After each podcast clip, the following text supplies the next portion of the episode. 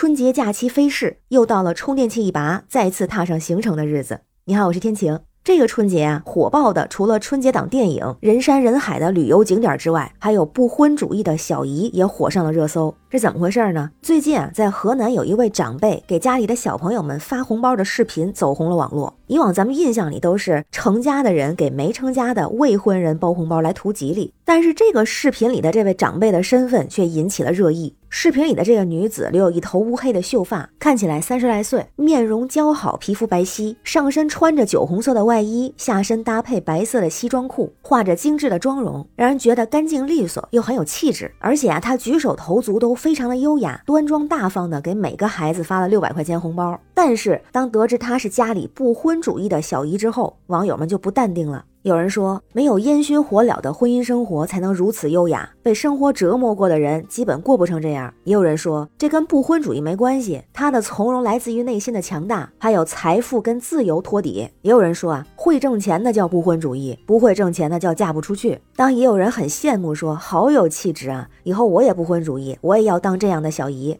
讲到前两天热搜上的一条数据，就是国家统计局中国统计年鉴二零二二显示，在二零二一年，咱们国家的初婚人数是一千一百五十七点八万，比去年减少了七十点八万。这个人数是首次跌破了一千两百万人，创下了自一九八五年以来的新低。那这个情况除了是受到疫情影响之外，也多少和年轻人有不婚独身的想法有关。有人就说啊，压力太大，没钱；也有人说结婚好多麻烦事儿，不结父母催，离了父母骂，愁啊。表面上看起来和父母催婚有关，就这两天不是还有个新闻吗？有个二十四岁的女孩回老家过年，去姥姥家走亲戚的时候啊，要给她介绍一位同村的大学生。这女孩当时是委婉拒绝，但是没想到一大家子人把她围了一圈，不停的劝她。这女孩就只能尴尬的看手机，礼貌性的微笑回应。能想象出来啊，这种情况下确实压力很大。所以也有人说，为了逃避催婚，去泰国过年，跨境出逃。但是催婚不是造成压力的根本，逃避催婚也不一定就意味着不婚或者是独身，但它确实是一种压力。在我接触到的人里边，其实真正不婚独身的人有，但是这么坚定的非常非常少，更多的都是嘴硬心不定。这个不定不是说没有玩够闹够，而是说没有安全感。那这种安全感，就拿女性来举例子啊，有这么几种情况：一个是生活压力过大，没有一定的经济基础，不敢随便结婚；第二呢是现代人追求爱情，宁缺毋滥，希望找到真爱，甚至是灵魂伴侣；再有呢眼光变高，比如说女性受教育程度越来越高，越来越优秀，对男生的要。要求也是水涨船高，加上曾经梦境里编织的爱情太过美好，还有一种情况就是曾经受过伤。有人说曾拼尽全力爱过，但受伤的心至今无法愈合，所以害怕受到挫折。同时呢，也会受到一些公众人物的影响，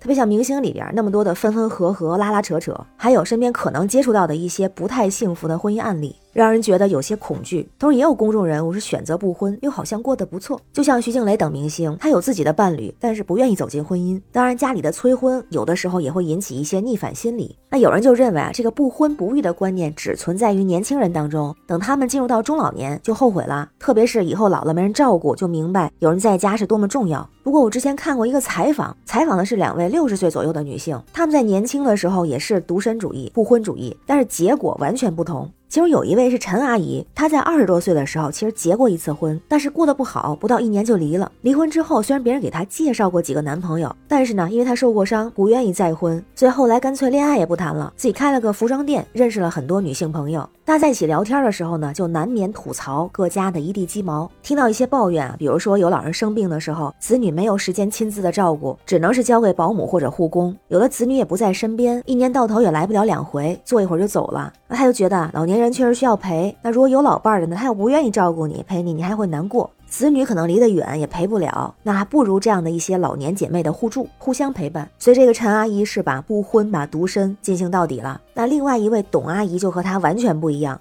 董阿姨也是六十岁左右，因为年轻时眼光特别高，她早年没结过婚。据她说，是以前见过人里边啊，浪漫的条件不好，条件好的又不浪漫。所以就这么拖拖拉拉，等到四十多岁的时候没有中意的，后来想了想，干脆就不结婚了。而且啊，他哥哥有个女儿，他觉得侄女对自己不错，等自己老了可以指望侄女。但是他说啊，侄女小时候对自己非常的热情，但是等自己岁数大了，希望侄女去多看望一下或者多照顾一下的时候，就有问题了。因为侄女对他很有礼貌，也很客气，所以董阿姨慢慢就觉得再好也不是一家人，只是亲戚，孩子也没有义务照顾他。而且后来侄女又出国读书去了，董阿姨也彻底不指望了。但是年纪大了，她又开始着急自己的养老问题。她也不想去养老院，因为里面什么人都有。而董阿姨呢，一生挑剔，忍受不了和不是一个世界的人相处在一个环境里。所以等到六十岁的时候，董阿姨开始后悔自己年轻时任性不结婚了。在旅途中，如果看到一些老夫老妻一起出游的，还会很羡慕。所以她后来就特别积极的去找老伴儿，不想再独身了。所以大家也会讨论结婚的意义是什么？是为了有人陪伴，为了生孩子，为了晚年有人照顾，为了人生有人兜底，还是为了什么？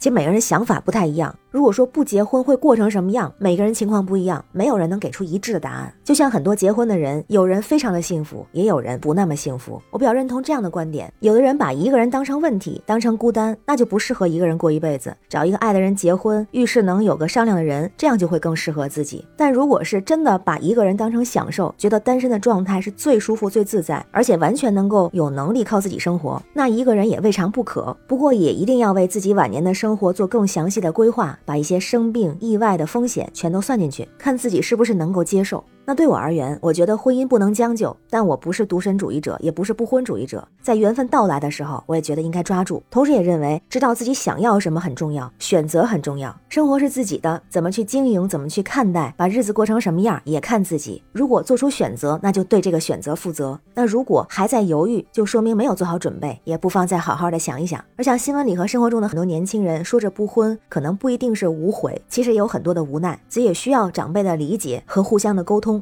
那关于这个事儿，不知道您怎么看？欢迎在评论区留言，咱们一块儿聊。我是天晴，这里是雨过天晴，感谢您的关注、订阅、点赞和分享，也欢迎加入天晴的听友群，绿色软件汉语拼天晴下划线零二幺四，让我们一起加油，为明天加油，拜拜。